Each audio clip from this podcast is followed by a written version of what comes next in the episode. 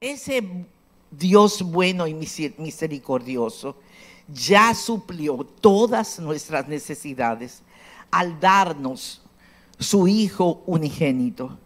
Junto con Él nos dio todas las cosas. Pero vamos a leer en la palabra, vamos a leer lo de la Biblia, siempre es mejor que parafrasearla. Por favor, Rafi mío, Rafael, Romanos 8:32. 8:32. Les voy a ir leyendo en lo que aparece en la pantalla. Dice, el que no escatimó ni a su propio Hijo, sino que lo entregó por todos nosotros, ¿cómo no nos dará también junto con Él las cosas? Amén.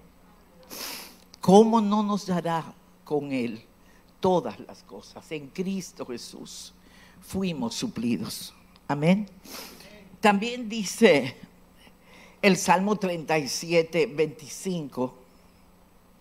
Dice, joven fui y he envejecido y no he visto justo desamparado ni su simiente que mendigue pan. Amén. Amén. No hay justo que haya quedado desamparado, ni ha mendigado pan su, su, descendencia. Amén. El Salmo 121, en el verso 5, dice, Jehová es tu guardador. Él es tu sombra, tu mano derecha. Dios guardará tu salida y tu entrada desde ahora y para siempre. Jehová Dios es nuestro guardador. Que no nos quepa duda. Mire, hablaba yo con un papá que me decía algo que le había pasado a un niño, a un niño del colegio. Dice, fíjese la necesidad que hay de Dios, doña Adriana me decía, que los niños, eh, cuando ven a un policía, ahora dice, papi, ten cuidado, mira un policía, ten cuidado, mira un policía es, porque la policía me puede hacer daño. Entonces, si perdemos confianza en nuestras autoridades, qué mal posicionado estamos y con cuánta dificultad van a crecer nuestros hijos. No pueden creer en los gobiernos porque engañan, en las autoridades porque son corruptas y en la policía porque verdaderamente no cuida al pueblo. Entonces, ¿saben qué? Entonces el refugio sigue siendo el mismo. Jehová Dios, nuestro guardador. Si crecen sabiendo que aunque atravesaras el, el mar, el Señor está contigo. Que si viniera una tormenta, el Señor está contigo que si tú sintieras que te, te arrancan el corazón en una pena, el Señor está contigo. Díganle a sus hijos que Dios tiene cuidado de ellos. Díganle a sus hijos como parte de su bendición, Dios te bendiga y nunca olvides que Jehová Dios es tu guardador. Añádanlo. Añádanlo porque es necesario que nuestros hijos empiecen a descansar en una verdad eterna en algo que, que les dé fuerza para seguir adelante. Jehová Dios es nuestro guardador. Y nosotros mismos, para liberarnos de ese temor que anuncian en todas las noticias, de ese eh, temor que viene en la primera página de los periódicos, mataron a siete un hombre mata a su mujer, a la vecina y a una tía de ella y otro que vivía en la esquina. Por Cristo. La gente se mata porque le cogiste el parqueo. Entonces, el, el violentarnos, el hacer daño es cosa ligera.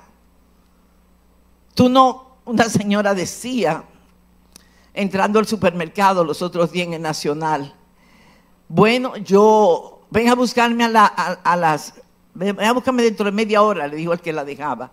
Y yo espero que me encuentres con cartera. Es como si ella esperara que la iban a saltar. Yo me la acerqué a la doñita, claro, y le di la buena noticia. Digo, no, no se apure, doñita, camine conmigo, que conmigo anda el que tiene cuidado de todos nosotros. Porque es el momento, no es un momento de quedarnos callados, es un momento de hablar. Es un momento de dar esta buena noticia. Sí, las cosas están muy mal, eso no lo podemos cambiar, es cierto, pero Dios es más grande. Dios es más grande que las cosas que habitualmente le llamamos grande. El grande es Él. Me encanta una cita bíblica que no sé dónde está, pero se la voy a decir. Eh, creo que Isaías, Susana, que dice que con un palmo Él midió los cielos. Este es un palmo, esa es la medida de un palmo con un palmo él midió los cielos. Con tres dedos recogió toda la tierra. Toda la tierra. Y en el hueco de su mano le cabían todas las aguas de todos los océanos. De chiquito nada, ¿verdad? De chiquito no hay nada ahí. Isaías, ¿verdad? Isaías 40, 12. Cuando pienses que es, muy grande lo que te está pasando, lee esta cita bíblica y repítala. Repítelo y sobre todo créelo. Que esté en tu corazón, que esté en tus pensamientos, que venga tu pensamiento. Que en el momento donde todo parece que viene encima de ti, tú sepas que el que está contigo se levanta sobre todo esto que viene encima de ti. Amén. ¿Por qué? Porque Dios es nuestro guardador. Bendito sea el Señor. Tengo que seguir la nota porque me voy, ¿eh? Me voy a ir por otro lado. ¿De qué estamos hablando esta mañana? Estamos hablando del cuidado de Dios. Estamos hablando del amor de Dios a sus hijos. Sé prudente, hermano, pero despide el temor que el temor no te lleve a extremas precauciones, sino que te lleve a la oración y a la meditación de la palabra. Extremas precauciones te pueden hacer un neurótico. Tú no vas a dejar que la gente se te acerque. Yo particularmente no quiero vivir en un ambiente o entre un grupo de gente que verdad que yo no puedo abrazar a nadie, que yo no le puedo echar un brazo a nadie, que nadie me dé besito. Ay, no. No. Siempre le he dicho a las mujeres de, de oración que esa práctica de poner a un criminal, a esos criminales terribles, terribles, esos asesinos en serie, lo ponen en una solitaria. No lo no llevan a la silla eléctrica, eh, ni le hacen tormentos como, como hacen, como, como aquí en la 40, que le hacían, ¿cómo? Torturas. Eh, lo ponen solo, solo. Y le pasan la comida para que él coma solo y bebe agua solo. Y no fuimos creados para estar solos. Dios lo vio desde el principito. Cuando él hizo a Adán, dijo, ah, pero no es bueno que él esté solo, como me faltó algo. Y le hizo su Eva. Para que quedara bien acompañado, ¿verdad? Porque, bueno. Entonces, es un castigo vivir solo. Y cuando las personas se aíslan porque le molestan los demás, porque a mí lo que me gusta es estar solo, piden una ayuda a la línea vida, a familias inteligentes, busca una ayuda, algo no está bien contigo. El ser humano fue creado para ser gregario Y el afecto nos hace falta. Yo fui a visitar a una persona que tenía sida. Y era entonces el, eran como, era tal vez el 2000. Yo fui a Nueva York y supe que esta persona tenía sida y que nadie lo iba a ver. Dios, pero ¿por qué? Dice, ¿por qué no? Porque la gente tiene miedo. Pues yo sí voy a ir. Hablé con el papá de mis hijos, me dijo, claro que sí, tú puedes ir. Y yo fui y cuando yo entré, tú nada más podías entrar la mano como por una, una, como una cosa que tenía encima, como un aislador. Y cuando yo lo toqué, yo me quité los guantes y lo toqué en los brazos. Y él se espantó, hizo así, de tanto tiempo que nadie lo tocaba. Y yo le dije, Oscar, yo estoy aquí, yo soy tu hermana, yo te amo y el Señor también. Y me hizo así porque tenía tubo y cosas. Y la gran satisfacción que yo sentí fue que a ese que nadie tocaba, digamos a ese leproso, como un leproso, ¿verdad? Eh, yo pude tocarlo no porque yo era desafiante, yo quería presumir en que era la más buena, no, porque yo sentía en mi corazón fluir el amor de Dios. Y cuando el amor de Dios fluye, tú no lo guardas en la nevera, tú lo entregas y das esa porción de amor al que de, de ese amor tenga necesidad. Nos hace falta entender con más claridad el amor de Dios y lo bueno que es estar juntos, amarnos. Eso nos ayuda a ser muy saludables aquí adentro. Es adentro, adentro, en tu alma, en tu mente, en tu corazón. Tú eres más sano cuando puedes amar a los demás. La gente siempre confunde el amor con la poesía. ¿eh? o con los poemas. El amor es la vida. Tú puedes hacer poesías que hablen de amor, pero el amor es la vida de lo que todos tenemos necesidad. Y me salí de la nota. Bueno, les decía que debemos ser prudentes, pero despedir el miedo, si ya lo dije eso. ¿Saben qué? Hay que estar quietos y conocer que Él es Dios. Salmos 46, 10. Rafael. Quietos. Quédense quietos. Quietos. Y conoce que Él es Dios. Y si Él es Dios, de Él es el poder. Y si Él es Dios, ser fiel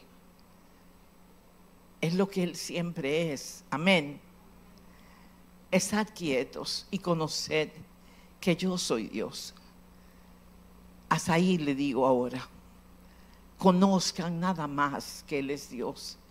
Y quedémonos quietos. Quietos. Y, y quietos no es no voy a hacer nada es que estoy quieta esperando instrucciones para hacer lo que tú me digas que conviene que yo haga para tu pueblo, para, para la gente, para que tu palabra llegue a más personas. Amén.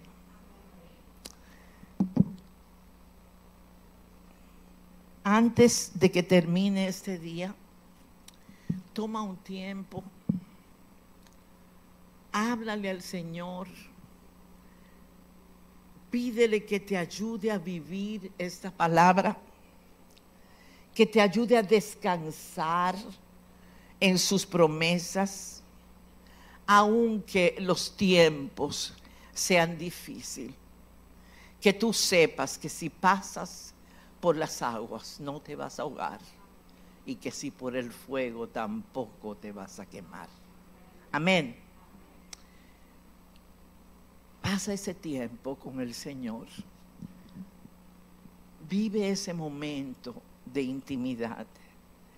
Pídele al Señor que tú vivas esta palabra.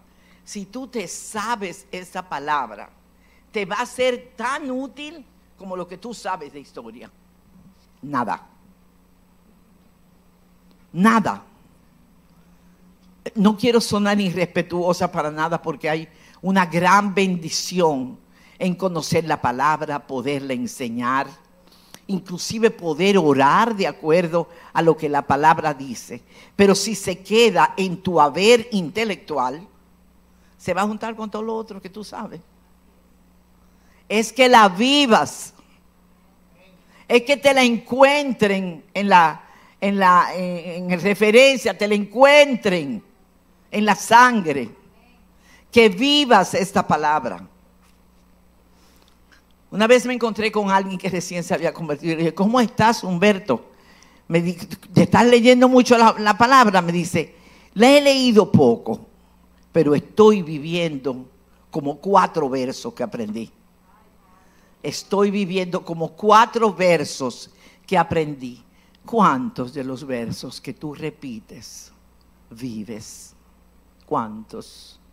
Es de verdad que tú amas al prójimo. Es verdad que tú no mientes. Es verdad que tú eres, atiendes las necesidades de los demás con diligencia. Es verdad, eso es así.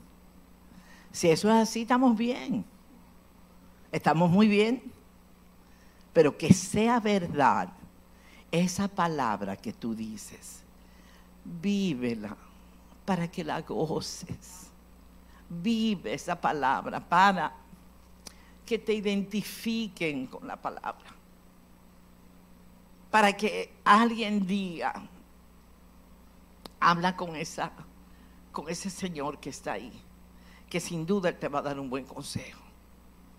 Vívela de tal manera que el que esté en angustia quiera acercarse a ti y reposar sobre ti su cabeza, porque sabe que va a encontrar un consuelito, un poco de afecto.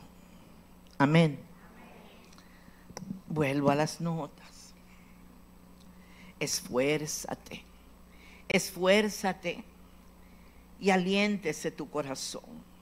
Nuestras necesidades son muchas y diferentes, pero nuestro Señor es suficiente. Imagínense cuánta gente hay aquí, que ni siquiera somos muchísimos.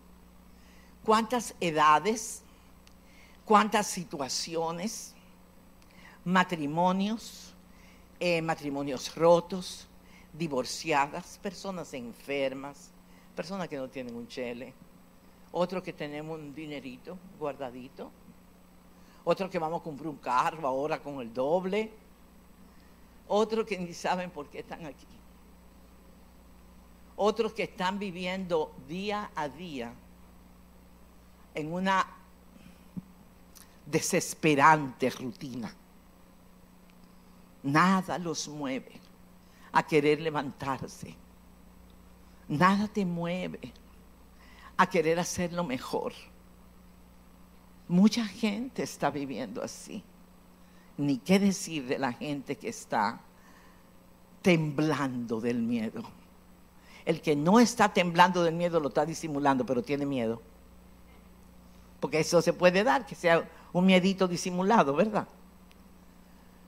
cuántas personas diferentes somos, cuántas necesidades y será que el Señor podrá atender todas estas y todas, todas. Él es suficiente. ¿Saben qué? Es que nada lo limita. Es que Él no sabe, es un experto en trabajar con las cosas difíciles con, lo, con los imposibles como jugar a los dados.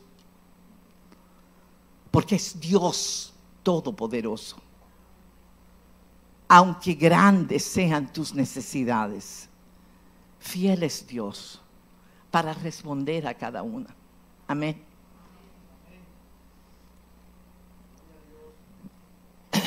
Dios se agrada en el diligente, en el esforzado en el obediente, en el de puro corazón. Y hay promesas para todos los que así viven. Ese que es diligente, ese que es esforzado, valiente, de puro corazón, que, que le extiende una mano a la gente, que agradece lo muy sencillo, lo muy simple. Eso le agrada a Dios, eso es bueno, es saludable. Gloria a Dios, gloria a Dios. Ciertamente, Dios es misericordioso y justo. Si Dios cuida de mí, me salvó, me liberó, me restauró, me ayudó y me envió. Fíjense todo lo que pasó antes. Nos salvó, nos liberó, nos restauró, nos ayudó y nos envió, porque no fue a mí sola. No fue a mí sola, nos envió.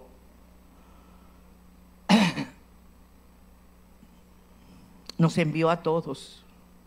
Los envió a ustedes,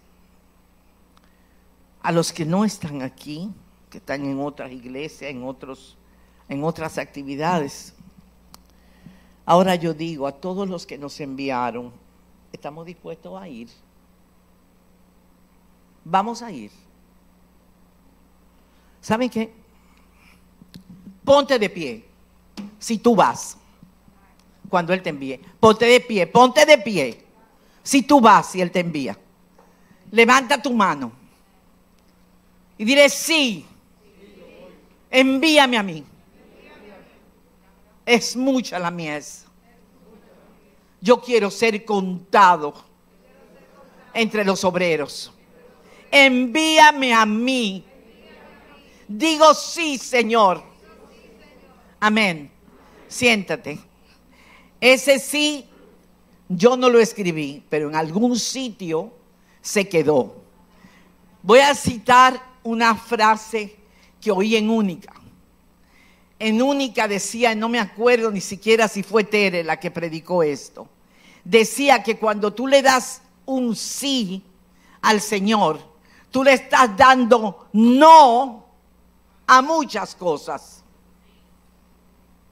Fíjate, ese sí te lleva a decirle no a una cantidad de cosas, como por ejemplo a tus propios placeres a tu vieja manera de ser, a tu vanidad, a tu orgullo. Le dice que no a esa negligencia.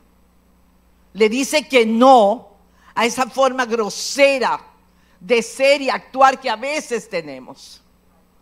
Porque yo dije, sí, también mandé como un como rayos de no a cosas que vienen sobre mí o vienen sobre nosotros para entorpecer nuestro camino. No te olvides de ese sí. Yo tampoco me quiero olvidar. Amén.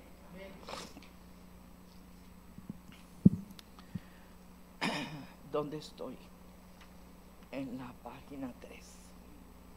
Ah. Él dio su vida por nosotros, para que tuviéramos vida buena y vida eterna. Y sí, en el mundo tendremos aflicción, pero confiad, porque Él ha vencido el mundo. Juan 16, 33. Rafael, por favor.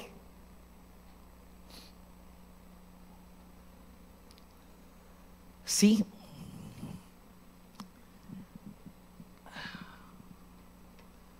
Sí.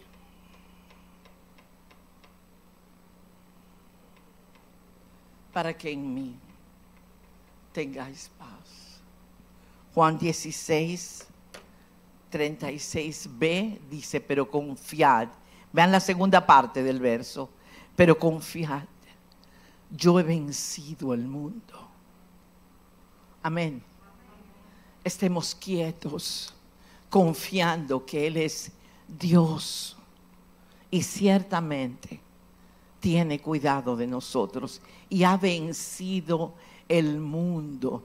El final del libro nuestro dice que queda un último enemigo por vencer y es la muerte. Nosotros venceremos en Cristo Jesús.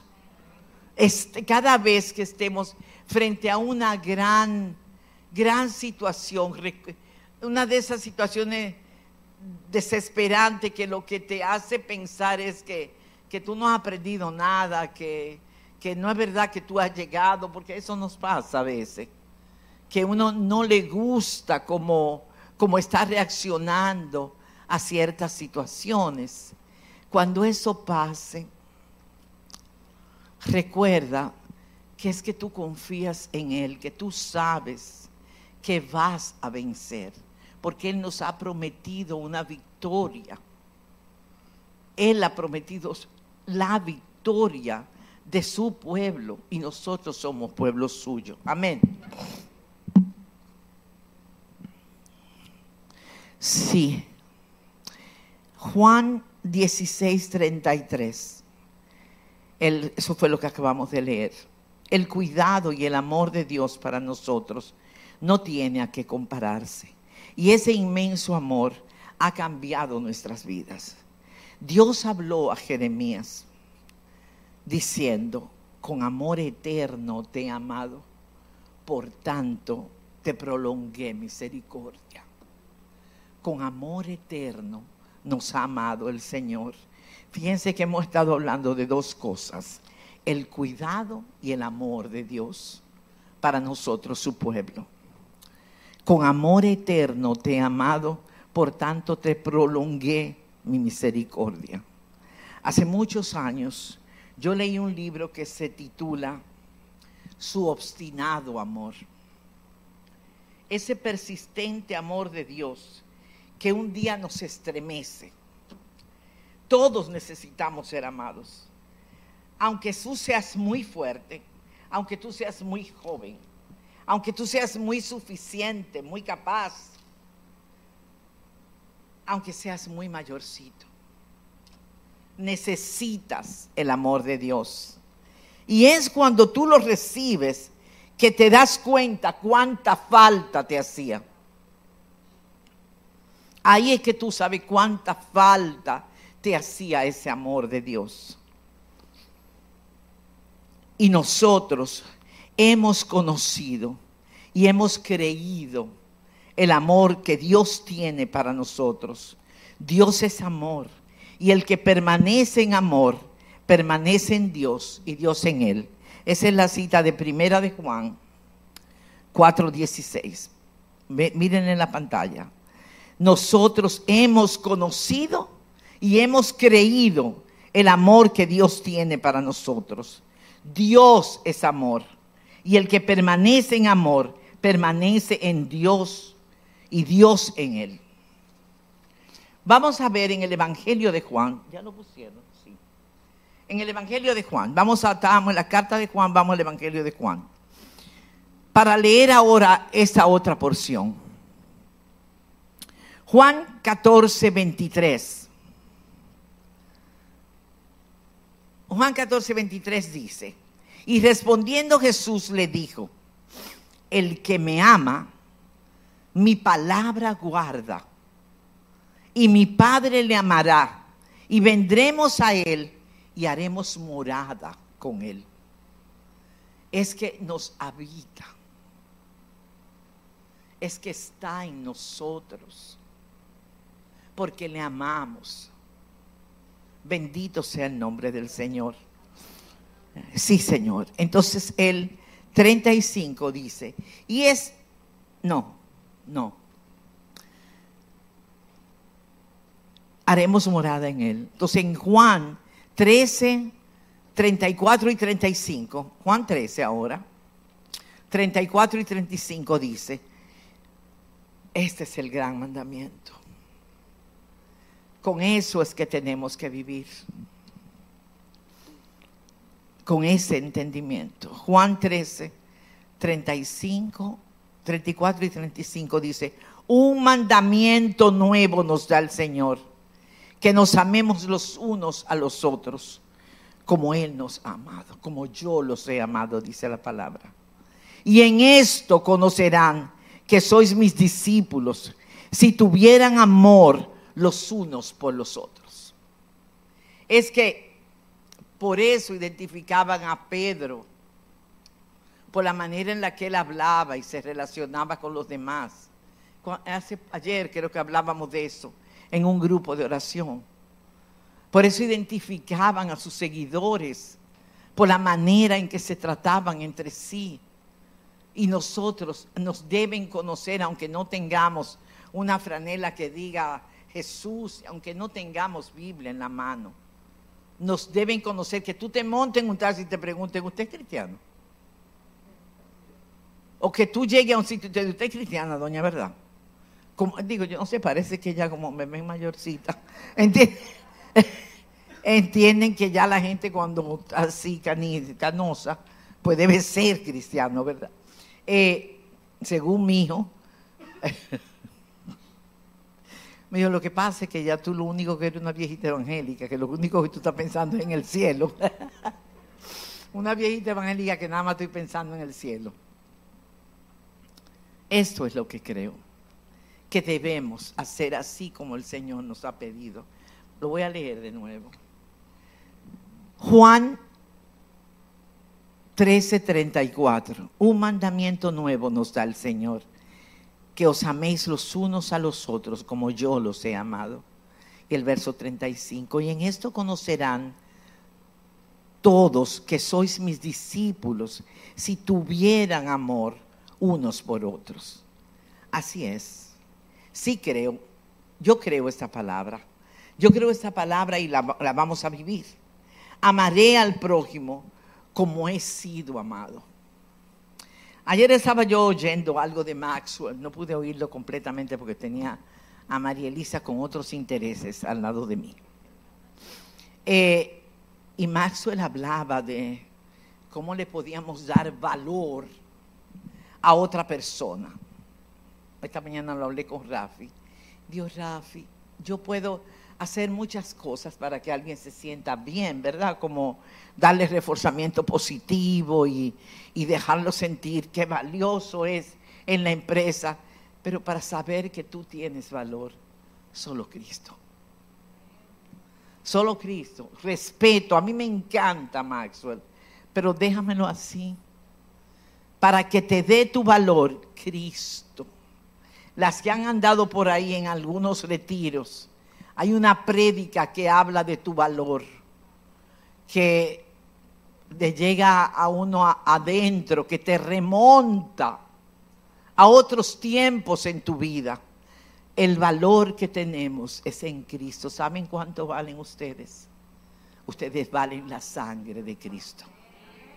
La sangre de Cristo fue derramada por cada uno de ustedes, aún con ese que no está como muy bien con tú que te sientes medio rarito, por ti también. Por ti también. A ti que hiciste, dijiste una ayer terrible, la sangre de Cristo. Todavía tiene valor la sangre de Cristo, aun cuando no hacemos como Él espera que hagamos. Y nos ama, aunque no lo merezcamos. Él nos amaba cuando nosotros ni nos importaba que Él nos amara.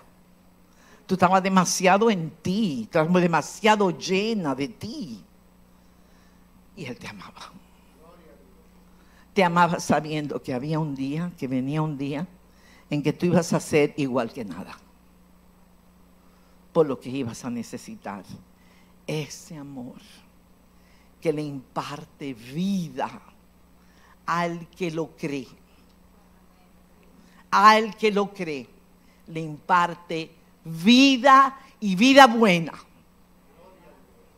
Una vida que te va limpiando y te va desconectando de todos los que sean recuerdos cosas que uno hereda porque heredamos. Heredamos cosas que a veces no son buenas, de la misma manera que uno hereda ser buena cocinera. La mujer de mi familia todita cocinan y bien. Eso se hereda. Eh, pero también se hereda el mal genio. Y también se hereda la, boquita suelta. de lo malo habladito que a veces podemos ser y no se debe. Si soy mal habladito, no alabo. No va, no va la adoración con la, con la, la mala palabrita. No va. No va. Es que me liberé. Es que soy nueva, es que tengo la vida de Cristo en mí. Amén. Y vuelvo para mis notas. Sí, el amor de Dios cambia nuestras vidas y el cuidado de Dios y sus promesas nos hacen sentir seguros. Salmos muy conocidos, salmos que todo el mundo sabe y que tal vez lo oían desde las abuelitas. Aunque ande en valle de sombras y de muerte, no temeré mal alguno porque tú estarás conmigo. Aunque, aunque ande en un valle de sombras y de muerte, no temeré. No temeré porque Él está conmigo.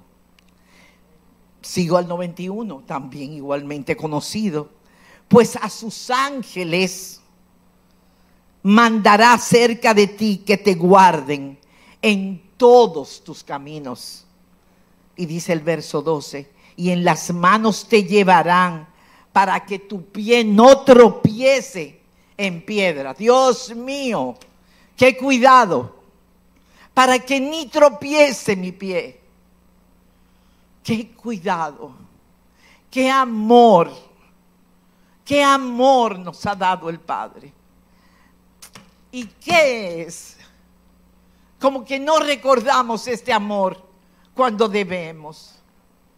¿Y qué pasa?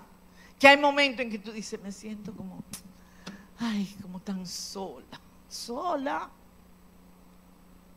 sola, con ese Señor que tiene cuidado de mí con todo ese amor que yo tengo para mi gente, yo tengo mucha gente que amo, de verdad.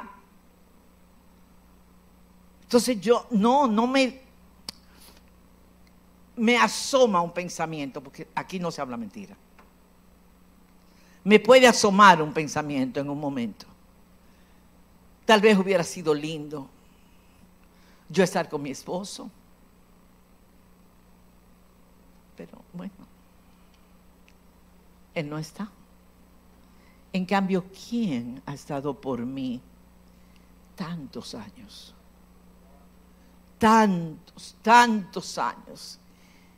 ¿Cómo se ha llenado mi boca de risa y de alabanza por tener el gozo del Señor? ¿Cuánto, cuánta felicidad ha sido ver a mis hijos crecer? Y ser los siervos que son hoy. Digo esto siempre que los menciono.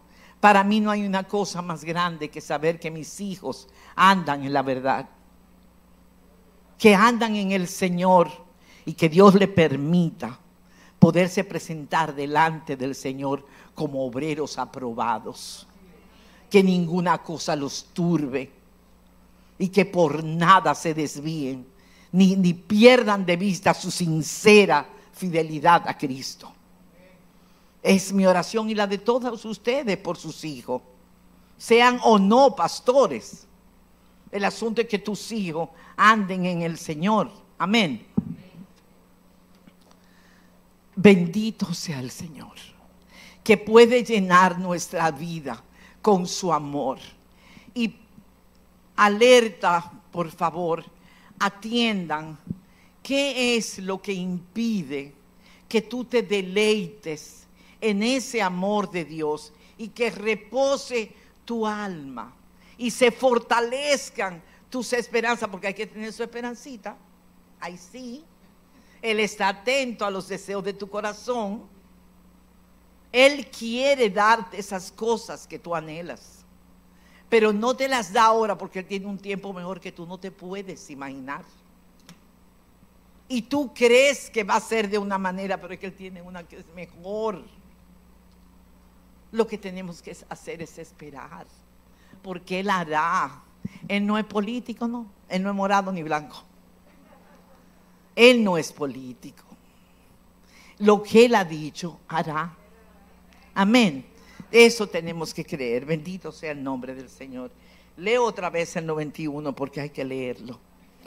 Pues a sus ángeles mandará acerca de ti que te guarden que te guarden en todos tus caminos y en las manos te llevará para que tu pie no tropiece en piedra. Es que me va a llevar en sus manos para que no tropiece mi pie en piedra. Hay otra escritura, tampoco sé dónde está, que dice que el que anduviera en este camino, por torpe que fuera, no se extraviará. No te extraviarás. Amén. La palabra de Dios no fue dada para aumentar nuestro conocimiento, sino para cambiar nuestras vidas. Para cambiar nuestras vidas. Si solamente tienes el conocimiento, tu vida se va a quedar a donde está. Es que esa, esa, esa palabra cambie tu vida. Eso es lo que debiéramos buscar, lo que debemos esperar. Amén. Yo quiero que leamos Efesios. No quiero terminar sin que leamos juntos esta porción. Tengo media hora, ¿verdad? Eh, Efesios 3, 17. Quiero ser obediente. Efesios 3, 17, Rafael. Aquí estamos. Y para que habite Cristo por la fe en nuestros corazones, a fin de que arraigados y cimentados en amor, 18. Seáis plenamente capaces de comprender con todos los santos cuál sea la anchura, la longitud y la profundidad y la altura, y de conocer, en el 19, el amor de Cristo que excede todo conocimiento, para que seáis llenos de toda plenitud, para que habite Cristo por la fe en nuestros corazones, a fin de que arraigados y cimentados en su amor, seamos plenamente capaces de comprender con todos los santos cuál sea la anchura, la longitud, la profundidad, la altura, y de conocer el amor de Cristo que excede todo conocimiento para que seamos llenos de toda la plenitud de Dios. De eso se trata. De que seamos llenos del amor de Dios. Llenos del amor de Dios para, para que haya plenitud en nuestras vidas y llenos del amor de Dios para alcanzar a otros. Para extender a otro del amor que hemos recibido para, para hacerle bien a la gente, para ser consuelo a los que sufren. El amor de Dios hasta para confrontar a los que se están desviando, porque a veces hay que confrontar. Porque te amo, te tengo que decir así no es. No estás bien por ahí no va Cristo. Cambia esa actitud. Porque te amo, tengo que confrontarte más de una vez y mucho más veces de las que yo quiero hacerlo. Tengo que hacerlo porque te amo. Si no te amara, te dejaré igual. Pero porque te amo, tengo que confrontarte. Tengo que ayudarte, tengo que consolarte, tengo que acompañarte. Tengo que, porque el amor de Dios que fluye en mí me urge, me demanda que te haga bien. Es que, que, te acompañe, que haga contigo como otros hicieron conmigo en otro tiempo de mi vida. Porque esto es un reciclaje de muchísimas cosas que yo me veo ahora manejando con algunas mamás, con mis mujeres jóvenes en la iglesia, con mis muchachas, mis doncellas hermosas. Es mucho de lo que hacían conmigo. Yo era la más joven del equipo y todo, todo el mundo me cuidaba. Y me regañaban, claro.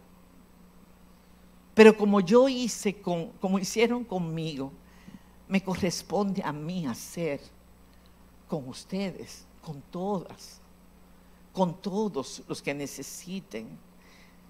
A mi hijo Benny me decía, porque un hombre fue y me abrazó en la iglesia de Benny, y Benny me dice, explícame quién es este hombre. Digo yo, le digo, es que no, es que este es un muchacho de allá, de la iglesia de Nueva York. Me dice, mami, pero siquiera dime que va a venir alguien. Digo, ven, a ti lo que no te gusta que me abracen.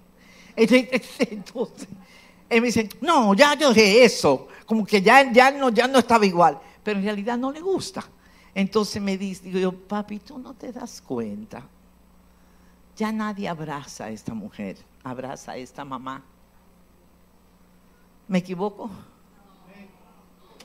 Esa es esta mamá. Entonces me dice, sí, eso es verdad. Ok, está bien, yo hablo contigo ahorita. Y se fue para, para que no siguiéramos el tema. Yo quiero ser eso. Yo quiero ser una maestra de bien. Yo quiero, yo quiero dar de lo que he recibido y de lo que abunda en mí. Pero ¿saben por qué abunda? porque yo hice espacio para que cupiera todo lo de él. Y me deshice de muchísimas cosas, como cuando tú necesitas entrar cosas nuevas a tu closet y tienes que sacar las viejas. Hay que hacer el espacio para que seas llena del amor de Dios. Tal vez tú has vivido una vida buena, ordenada, moral, eres buena vecina. La gente de antes no acostumbraron así que uno tenía que acompañar a su vecino, eh, quitarle los paquetes a los mayores, ponerse a la orden con el vecino que estábamos demudando, aunque sea para cuidarle el perrito. Eh, así era cuando yo era muchacha y tal vez algunas de las que están aquí vivieron de esa época. Eso está muy bien, esos son valores. Están muy bien valores si tú eres muy moral, una moral, una persona amable. Yo estoy diciendo algo más. Yo estoy diciendo que te extiendas a otro para que se extienda el reino, para llevar la palabra, para que tomen el aroma de Cristo, para hacerlo de Dios. A eso es que me refiero. Vamos todos hacer ese espacio para que seamos llenecitos del amor de Dios. ¿Saben algo? Yo me crié en una familia de hombres. Por lo que yo me manejo muy, muy bien con los hombres. Tengo que tener cuidado con decir esto.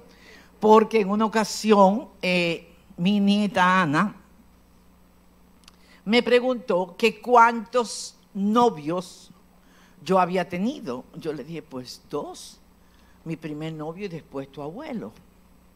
Y después ella me dice, nada más. Digo yo, espérate, novios. Enamorados fueron muchos.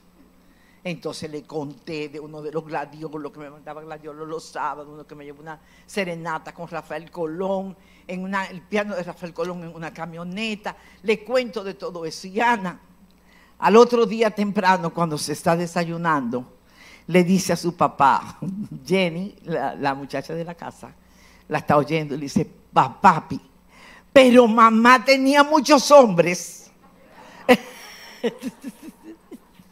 y papo le dice, mira muchacha, ¿qué es lo que tú estás diciendo? Mamá tenía muchos hombres. Y claro, ella se refería a los enamorados, ¿verdad? Pero yo digo, eh, tuve que criar dos varones, crié mis hijos, que me crié prácticamente eh, ayudando a mami a criar a Héctor, a Tony. Entonces yo me relaciono bastante bien con los hombres y siempre he visto una cosa, la verdad es que ellos no son tan malos como dicen.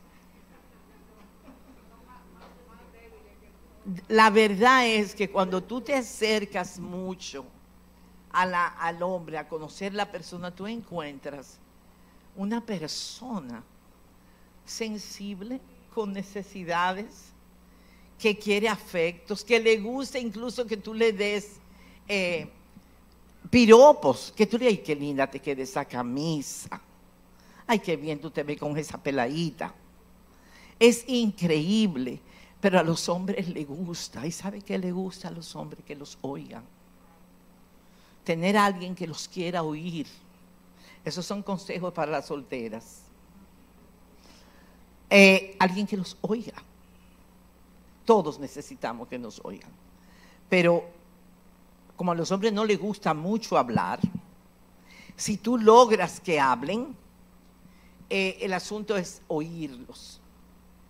Y tú te encuentras que hay adentro, en esa aparente fortaleza, esa fachada de SWAT, hay un hombre, hay una persona que necesita del afecto, de la, de la atención, tanto como cualquier jovencita. Eh, yo conocí un viudo en la iglesia de Beni y ese, lo acompañaba un señor de la iglesia y él me dijo, ven Adria para que saludes a este señor. Y yo le dije, hola, ¿cómo está usted? ¿Cómo se siente? Y le digo, dígame un poquito de su esposa. Ay, mi madre. Cuando yo le dije así, fue como tú dices, ¿usted quiere que yo le cuente de mi esposa? Pero con un, un entusiasmo, yo le digo a, Mario, Mario, dile a Benny que se vaya, que tú, que tú me llevas, porque él quiere hablar de su esposa y yo lo voy a oír. Cuando terminó de hablar de su esposa, lloró como un niño. ¿Qué quiero decir con esto? Que todos igualmente tenemos necesidad de Dios, de este amor de Dios, de este, de este momento de recibir de Dios ese cuidado y ese amor. Dios tiene ese amor para ti. Tómalo, quédate con Él. Y para que nunca se acabe, dalo a los demás es un amor que en la medida que tú le das a otro, entonces crece, crece, crece. No te olvides que hay que hacer espacio. Amén. Que el Señor los bendiga a todos.